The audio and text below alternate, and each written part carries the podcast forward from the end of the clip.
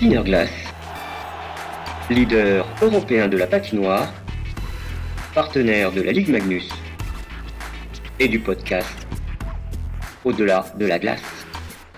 J'ai un peu de mal à, regarder les matchs des, jeux en ce moment. Euh, voilà. Au-delà de la glace, certaines nations ont des pôles, mais je pense pas aussi poussé que, nous. Donc, euh, à la fois les acteurs internes en sont fiers, et je pense que l'ensemble de, la, fédération du monde de en aussi. Au-delà de la glace. Bonjour et bienvenue dans ce nouvel épisode du podcast Au-delà de la glace, le podcast de plan de match. On les avait quittés au mois de novembre sur une petite déception en Suède. Je parle bien sûr de l'équipe de France féminine. Euh, néanmoins, il faut rebondir. On a eu l'occasion de rencontrer le staff euh, de l'équipe de France et, plus globalement du Pôle France euh, lors des journées de sélection du dit Pôle France. Et on voulait faire un peu le point à la fois sur le TQO et puis se projeter un petit peu dans l'avenir.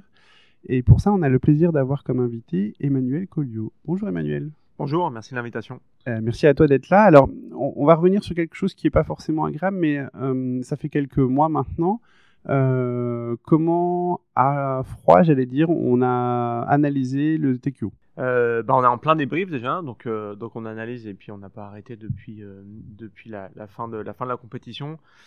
très clairement, suivant les, personnes, c'est pas encore, pas encore digéré. Voilà, pour, moi, je suis encore dans la grosse difficulté de ce côté-là.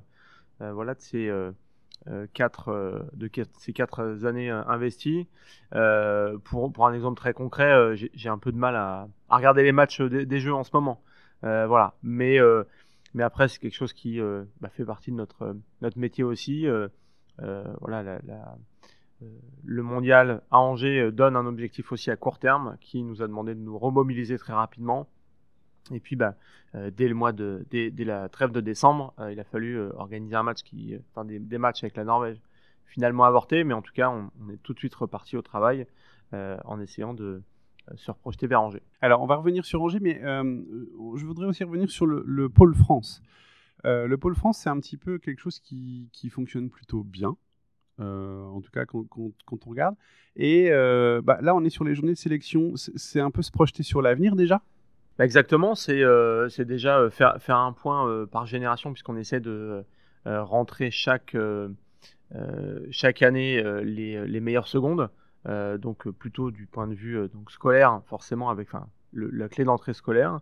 mais c'est surtout que oui, c'est un, un, moyen de préparer le renouvellement des générations, travailler sur le fond avec l'équipe de France moins de 18 ans, voilà, puisque beaucoup de joueuses cette année, il y avait la moitié du, de la plus de la moitié de la convocation qui était euh, des joueuses euh, donc du, Pôle France qui auraient dû faire le championnat du monde du 18 qui a finalement été annulé et on espère déplacé. Euh, voilà, dans, dans, l'avenir, on, travaille en son de l'IHF de ce côté-là, sans qu'il y ait de communication officielle. En tout cas, on l'espère aussi pour l'ensemble du travail, bah, tout d'abord des joueuses et de l'investissement qu'elles ont, qu'elles mettent en place, qu'elles soient première, deuxième ou troisième année U18. Voilà, c'est quelque chose qui est aussi très important dans leur construction d'athlètes. Alors, c'est vrai que peut-être là, on, se dit que le Pôle France, euh, tout le monde connaît, que tout le monde sait comment ça fonctionne, mais euh, en tout cas, nous, là, euh, toi, si, je te demandais en 3 à 5 mots, comment tu pourrais définir le Pôle France? Parce que j'ai entendu la clé scolaire, donc, ok, il y a le scolaire, mais il y a aussi le sportif. comment on y rentre? Sans rentrer dans les détails des, des critères, mais voilà, en 3 à 5 mots, c'est peut-être un peu synthétique, mais c'est quoi le pôle France? Ben déjà, je, vais le dire avec une phrase, euh, c'est aujourd'hui, en tout cas pour les staffs des collectifs féminins, la meilleure structure de développement d'une jeune fille. Quand je dis ça, c'est que euh, je suis pas en train de stigmatiser ou dire que d'autres structures qui accueillent des jeunes filles euh, ne font pas du bon travail, mais aujourd'hui, d'avoir un staff à temps plein, d'avoir un volume d'entraînement de, de 9 pratiques par semaine, euh, d'avoir une individualisation complète euh, quasiment de, l'ensemble du développement, que ce soit physique, euh, technique ou aussi mental, est assez unique, même en Europe. Voilà, pour certaines ont des, certaines nations ont des pôles, mais je pense pas aussi poussés que, que nous. Donc à la fois les acteurs internes euh, en sont fiers, et puis je pense que l'ensemble de la, de la fédération du monde du hockey doit en être fier aussi. Effectivement, et c'est pour ça qu'on essaie aussi de, le mettre en avant, parce que euh, notre vision aussi, pour, pour avoir la chance d'échanger avec le staff ou, ou dans ce monde du hockey féminin, on le sent. Et typiquement aujourd'hui, il y avait une joueuse qui venait d'Allemagne, mhm. où elle a eu l'occasion de faire quelques sélections. On a pu échanger avec, avec ses parents. Et effectivement, elle disait que ce type de structure n'existait pas forcément en Allemagne. Est-ce que ça existe en Suède? Est-ce que ça existe en Finlande? Alors la, Finlande a un, sorte de pôle ou un centre d'entraînement permanent pour effectivement les juniors. Euh, comment il est structuré? Euh, Il est structuré aussi, euh, je pense, d'une très haute façon. donc, voilà, quel est leur processus de sélection? C'est quasiment l'équipe nationale qui est centralisée à Cuartone. donc, donc effectivement, il est assez comparable au nôtre. Par contre, ceux que j'avais plutôt en tête, c'était la Suisse, qui a effectivement un pôle, mais qui d'une autre façon, on regarde leur proximité géographique, puisque les joueuses repartent dans leur club. Euh, L'Autriche qui a uniquement euh, un pôle depuis une année, donc euh, peu de retours. pour l'instant, très peu de collaboration avec eux. Et par contre, la Slovaquie qui a remis en place un pôle depuis deux saisons après, après l'avoir supprimé il y a quelques années. donc eux font du, très bon travail, mais je pense forcément moins structuré que, que, le nôtre, même si les résultats, en tout cas d'une autre façon. Voilà, les résultats sont là aussi, puisqu'on voit qu'en équipe, en, euh, les 18 ans slovaques et puis la génération qui arrive euh, est d'une très bonne facture. Et la Hongrie? Pas de pôle, mais par contre, euh, ils travaillent sur deux ou trois clubs forts.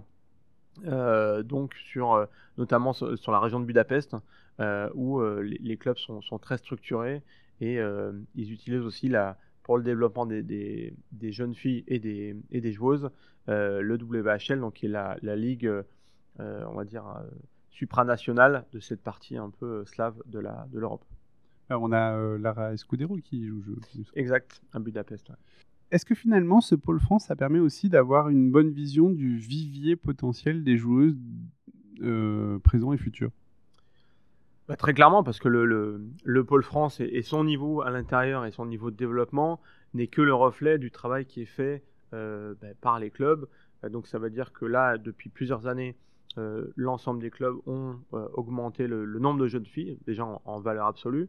Et puis après, euh, au regard de, certaines opportunités pour, certaines choses, bah, ont vraiment du temps de jeu, du talent qui, se développe. Et donc, c'est le reflet de, l'ensemble de la formation française qu'on continue. Voilà, c'est pas en opposition, mais qu'on continue sur, sur le pôle. forcément, c'est suivant les générations le pôle est ce reflet-là, c'est-à-dire qu'il euh, y a des très bonnes générations, à la fois euh, euh, en volume et, et, en, qualité. Les 2003 et les 2004 étaient aussi des, des, générations extrêmement fournies en termes de, comme j'ai dit, qualité et quantité. Et puis bah, d'autres sont peut-être fournies en qualité mais un peu moins en quantité et inversement. Voilà. mais de manière globale, le nombre de jeunes filles par génération augmente chaque année. Donc ça, c'est plutôt une bonne nouvelle pour le hockey féminin Exact. Alors euh, après, il faut pas se, il faut pas se tromper de combat. Euh, la, France, mais chez les hommes comme chez les femmes, hein, euh, on n'est pas sur une pyramide type Canada où la masse fait que la concentration amène les meilleurs à être les meilleurs, mais plutôt sur un processus d'identification qui permet ensuite, je dirais plutôt un cylindre, voilà, un processus d'identification assez, assez précis des, meilleures joueuses euh, voilà, un potentiel avec lequel on, travaille de manière centralisée, bah, avec le pôle notamment. Euh, d'autres joueurs sont aussi dans les pôles espoirs. Voilà. Mais euh, aujourd'hui, l'équipe de France moins de 18 ans, c'est une exception si on n'est pas dans un club, enfin, ni pôle espoir, ni le pôle France finalement, les, joueuses qui potentiellement vont intégrer le pôle France à la rentrée prochaine, c'est déjà un peu des joueuses qui seraient prêtes pour Milan 2026 alors, bah, tout dépend euh, de la continuité de l'effectif de l'effectif senior. Euh, ce qui est sûr, c'est que là, je l'ai dit, les 2003 et les 2004 euh, tapent très fortement à la porte. Hein, même les, peut-être des 2005 vont arriver dans ce cycle-là. Certaines ont déjà, alors je parle des 2003-2004, ont déjà des sélections alors en, décembre. Là, en février, tapent à la porte. Voilà. lesquelles arriveront clairement à s'établir de manière permanente en tant que titulaire c'est encore un petit peu tôt pour le, pour le dire, mais c'est sûr que euh, euh, la concurrence euh, entre les générations et puis au sein de l'équipe de France n'a jamais été aussi forte depuis la, création. Le travail paye. Oui, alors le, travail paye parce que si on reprend l'exemple de la performance au TQO, l'équipe de France, en tout cas c'est ce que les, à la fois les personnes proches ou moins proches du projet nous disent euh, dès l'extérieur, c'est que l'équipe de France n'a jamais joué à ce niveau-là. Mais le constat aussi, c'est euh, un constat que c'est un niveau qui ne suffit pas. Euh, ça ne suffit pas aujourd'hui pour se qualifier pour les Jeux Olympiques euh, de manière régulière. Euh, ça ne suffit pas pour être positionné dans un top 10 euh, de manière régulière et se sauver sur un championnat du monde. Donc il faut encore plus. Voilà, c'est le constat bah, comptable très, voilà, très simple. Donc, donc à nous encore de continuer à, travailler et puis d'être encore plus performant. Il faut peut-être développer l'arbitrage, non? Pour, pour s'aider un peu? C'était une boutade par rapport au dernier match face à la Suède parce que euh, effectivement ça n'a pas fonctionné, mais euh, on peut le dire que la France a regardé quand même euh, une bonne partie du match les yeux dans les yeux la Suède. Bon, ça s'est pas joué à grand chose et effectivement il y a encore du travail.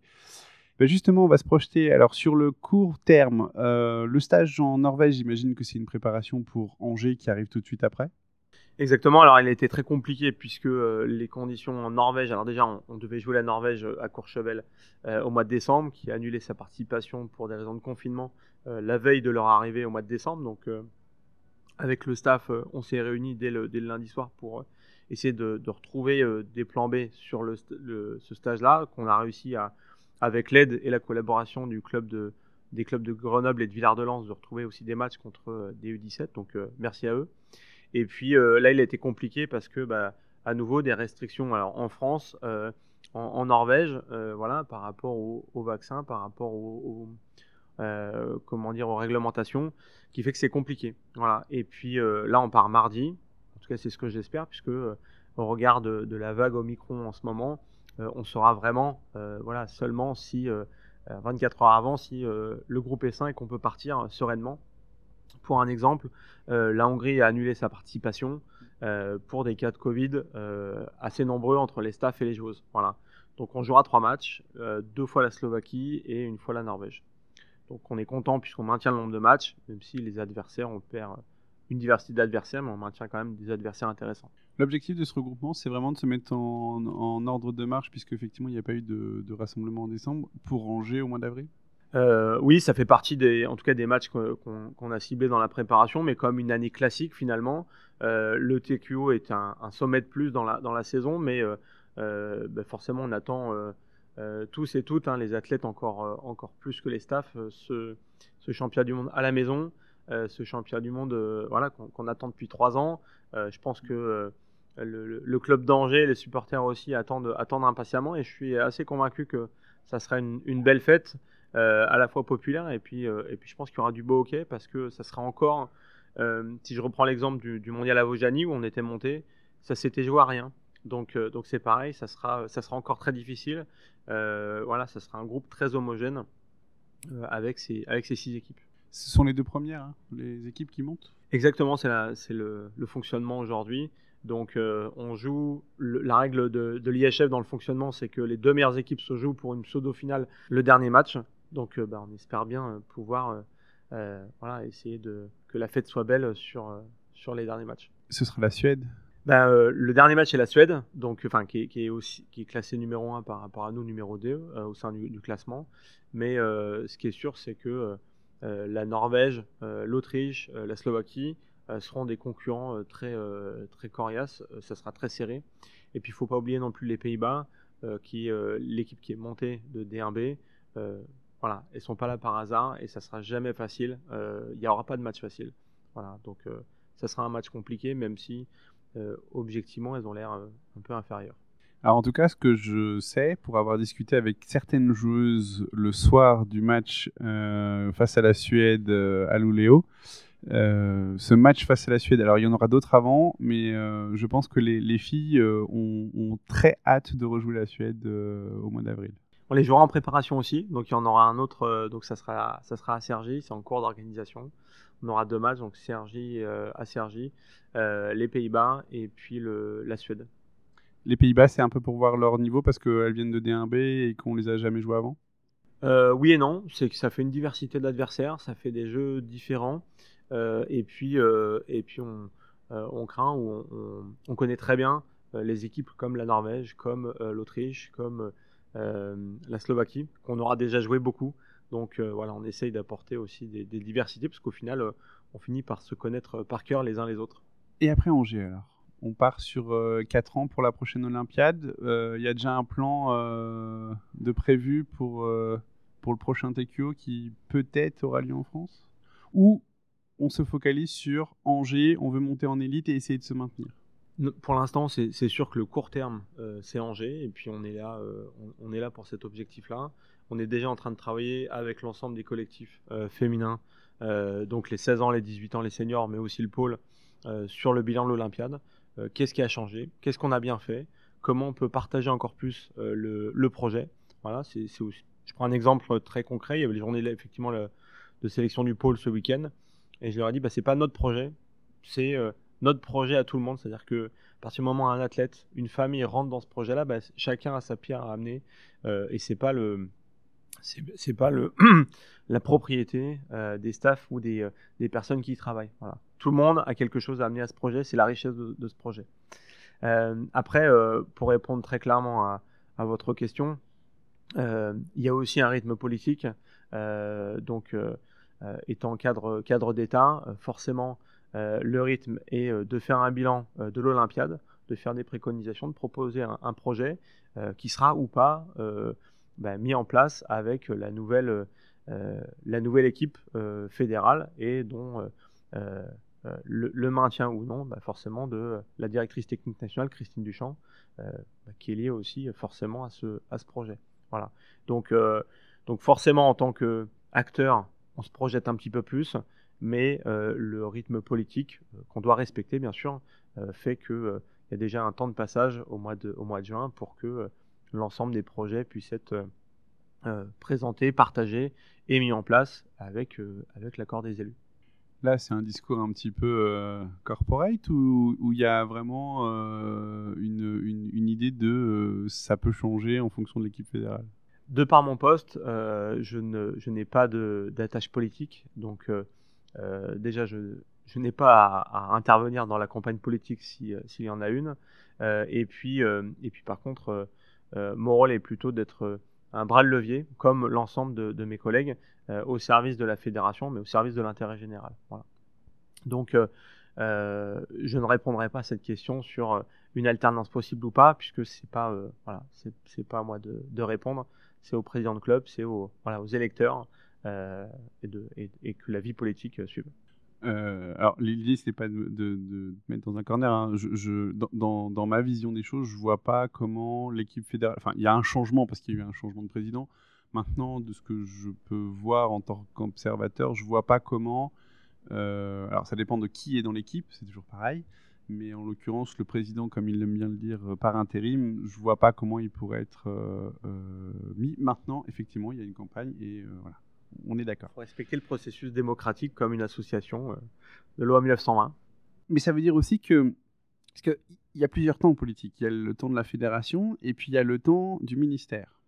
Euh, on sait que euh, les fédérations, et la Fédération française de hockey sur glace n'y échappe pas, travaillent par convention avec le ministère. C'est souvent par Olympiade. Donc il y en a une qui a été finie avec le mot est fort et puis, et puis euh, c'est peut-être euh, euh, être négatif par rapport à tout le travail qui a été fait, mais avec mine de rien deux échecs. C'est-à-dire que que ce soit les hommes et en l'occurrence sur le sujet qui nous concerne les, femmes, pas de qualification aux Jeux Olympiques. Ça a un impact. Aujourd'hui, au-delà de l'alternance politique qui aura lieu ou du changement politique ou de vision, peu importe ou pas, euh, aujourd'hui, j'imagine que toi, tu travailles déjà au projet de l'Olympiade entre maintenant et 2026. En termes de projet de structuration euh, à défendre auprès du ministère pour la fédération. Alors il y a une étape un peu intermédiaire quand même c'est que là effectivement on travaille sur à la fois le bilan et puis la projection, le projet qui va être proposé au sein de la direction technique nationale. Euh, mais ce projet, il est, proposé et validé par la directrice technique nationale, donc Christine, Christine Duchamp, euh, qui euh, forcément fait aussi redescendre l'ensemble des, orientations de l'Agence nationale du sport, du ministère, bah, sur, sur les, nouveautés, sur peut-être un peu plus de ciblage qui, semble être la, la, la, politique identifiée par l'ANS, qui est de, de réduire un petit peu le, le, volant du nombre de personnes qui sont aidées ou identifier mieux les personnes pour aller vers le très haut niveau plutôt que de saupoudrer, même si le, terme est, imagé n'est pas très bon, de saupoudrer l'ensemble, l'ensemble de l'argent ou des, ou des ressources. Donc ça veut dire que potentiellement, par rapport au... Là, c'est une, une, réflexion toute personnelle. Euh, par rapport aux 4 ans passés, la Fédération française de hockey sur glace peut éventuellement avoir moins de moyens ou moins de cadres pour accompagner le projet en fonction du projet et surtout par rapport aux résultats. C'est une conséquence possible euh, sur, lequel on, sur lequel on travaille. Euh, mon rôle est plutôt de, de, dire comment on peut faire mieux, mais pas de faire, voilà, pas de faire mieux avec moins, ou en tout cas c'est de, de, travailler avec les données qui, qui sont les miennes, qui me sont transmises, et puis après d'être le plus performant. Donc euh, c'est ce qu'on essaie déjà de faire depuis 4 euh, euh, à 8 ans, mais que forcément, ben, on voit aussi le constat. tu as parlé d'échec. oui, il faut pas faut pas contourner le mot. ça reste un échec. D'être si proche à un but d'une qualification, ben, c'est déjà être si loin. Parce que là, ici, on est à Sergi. la seule est à Pékin en ce moment. Donc, cette, cette, distance nous rappelle aussi que le haut niveau est fait de détails et que c'est cette somme de détails qui va faire qu'au final, euh, on, sera encore plus proche et on, obtiendra euh, cette qualification. Qu'est-ce qu'il faut améliorer selon toi? Alors euh, là, on fait un bilan très, très précis, à la fois statistique, objectif, mais sur l'ensemble des secteurs. C'est-à-dire que on, explore à la fois le, le management du, staff, les relations avec les joueuses, quel niveau de préparation physique euh, voilà, quel standard. Euh, on travaille sur les aspects médicaux, on travaille sur l'ensemble des aspects euh, de la performance jusqu'à la base de ceci de la détection. Voilà, donc c'est l'ensemble des piliers du projet de performance qui sont questionnés en ce moment pour réussir à, ben, à chaque fois que c'est possible, faire mieux. Faire mieux, faire mieux avec moins d'énergie, faire mieux avec être plus efficace, donner plus de sens. Il y a énormément de, d'investissement de bénévoles euh, dans, les clubs. Euh, comment, donner du sens aussi à l'ensemble de ces, euh, de ces tournois, de ces actions qui, ont été créées et qui, dans un premier temps, et c'est logique, ont une, entité propre. Voilà, et comment essayer de donner du sens humblement à, l'ensemble de ces actions qui sont encore une fois portées par bah, des personnes riches, des personnes très investies et qui font aussi la richesse de, des clubs français. Merci. Euh, parce que euh, nous, ça fait euh, maintenant bah, à peu près 10 ans qu'on vous suit plutôt de près et comparaison n'est pas raison et c'est pas l'objet ici. Mais, ce qui a été mis en place au niveau de l'équipe de France féminine sur de la préparation mentale, sur du sommeil, la gestion du sommeil, sur la préparation physique, sur même la partie détection. alors, tout n'est pas parfait, mais il y avait quand même des choses de bien mis en place. C'est pour ça que je posais la question de savoir vraiment est-ce que euh, c'est vraiment poussé dans le détail ce qu'on peut faire mieux, et c'est ce que tu as dit en disant peut-être faire mieux avec euh, moins d'énergie ou ce genre de choses. À ce jour, euh, on, parle plutôt de d'évolution plutôt qu'une révolution. Mais voilà, il faut aussi être objectif dans notre évaluation et puis toujours se référer à, à quel est le référentiel. C'est-à-dire que peut-être que c'est suffisant pour être en division 1A, et encore que à partir du moment où on arrête de progresser, on régresse. Euh, mais c'est pas suffisant pour les objectifs qu'on se, donne. Donc, euh, donc il faut toujours avoir l'adéquation entre euh, ce qui est mis en place et les objectifs. Voilà. Donc il faut être euh, aussi clairvoyant de ce côté-là et être humble vis-à-vis de la performance, c'est-à-dire qu'on peut encore améliorer et dans 4 ans à nouveau pas se qualifier, même si le chemin est encore meilleur. ça reste la, la haute performance. voilà, si on ne prend pas un, un, but ou on ne prend pas une pénalité pendant ce match, euh, eh ben, peut-être que le score est différent, mais ça, c'est aussi les éléments de l'incertitude du, haut niveau. Si je résume, c'est un petit peu de l'amélioration continue et de croire au processus de, de cette amélioration euh, sur les prochaines années et comment l'améliorer finalement. Il y a ça, et puis, euh, et puis moi je, profite de ce micro pour dire aussi que je suis très fier de, du travail qui est effectué par l'ensemble du, par l'ensemble du staff. Euh, enfin, on, se l'est dit après le TQO, mais aussi partagé avec l'ensemble des staffs des collectifs féminins on vit une expérience humaine, euh, professionnelle, qui euh, nous apparaît aujourd'hui comme hors norme. Donc on, a envie que ça continue, on a envie de s'investir, et toutes les personnes euh, bah, ici sont mobilisées à un seul objectif, qui est, cette qualification, et sans retenue. Voilà. Sans retenue, de manière professionnelle, à toujours essayer de se, challenger. Et donc c'est cette richesse humaine aussi qui fait, qui fait avancer, qui fait bah, s'investir voilà, de, de, longs moments, parfois qui créent aussi bah, des, des absences familiales, mais, mais c'est aussi pour vivre ce, type de projet, ce type d'émotion que qu'on est tous investis. J'aurais une dernière question, toute dernière pour faire vivre le hockey euh, féminin, le sport en général, mais là on est sur le hockey féminin, il nous faut des, des représentants. Est-ce que tu as, alors c'est peut-être gênant pour toi, mais je vais quand même poser la question, un nom d'une joueuse qui euh, peut être présente ou dans le futur peut représenter le hockey féminin en France selon toi? Ce que je veux dire, c'est euh, un échange qu'on avait déjà eu, mais c'est voilà une sorte d'emblème. je vais faire une comparaison encore une fois, c'est pas raison, mais euh, quand on dit biathlon, on pense Martin Fourcade. Quand on pense hockey féminin, on pense à qui? Et, pardon, je vais préciser la question parce que je sais que ça peut être euh, un peu particulier vu, ta position. C'est pour ça que je dis présent avec l'équipe qui est là et finalement futur. Je ben, je donnerai pas de nom parce que c'est ça le, c'était ça le jeu. Euh, non, parce que parce que l'ensemble des joueuses par leur investissement est irréprochable.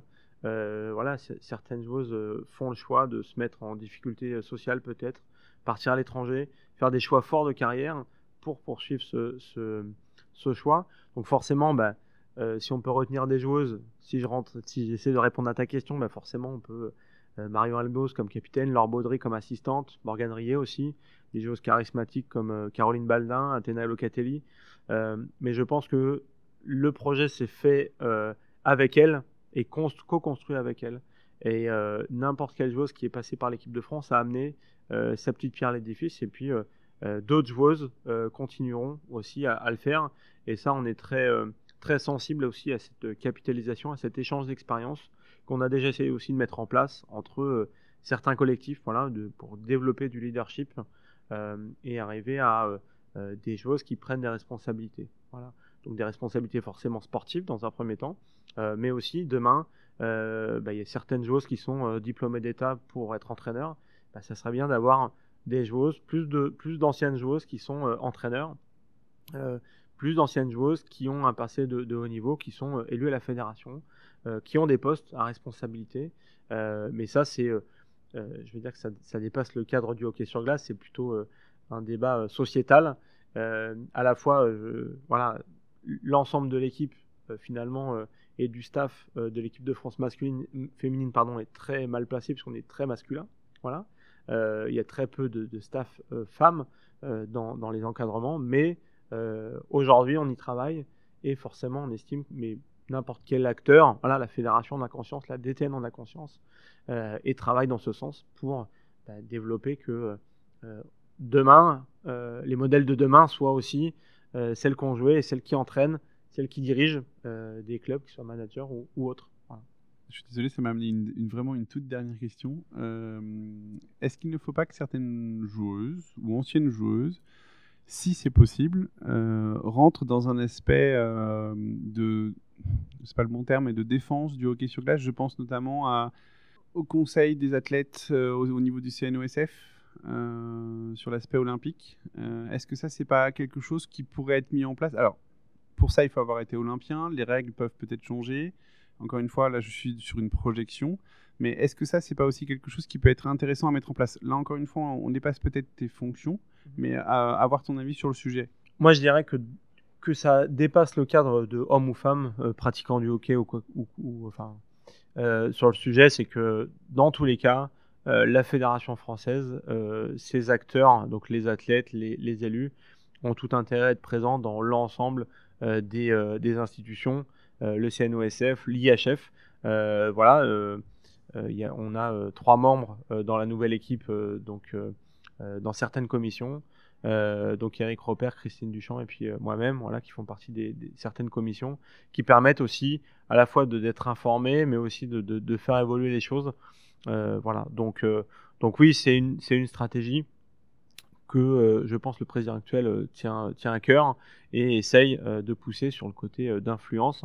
Et puis sans, sans, avoir trop d'informations, je pense que c'est aussi clairement la, politique de Brigitte Henriquez du, du, CNOSF ou, ou, de la ministre actuelle, qui est d'avoir une vraie influence internationale pour, la, pour la renommée française.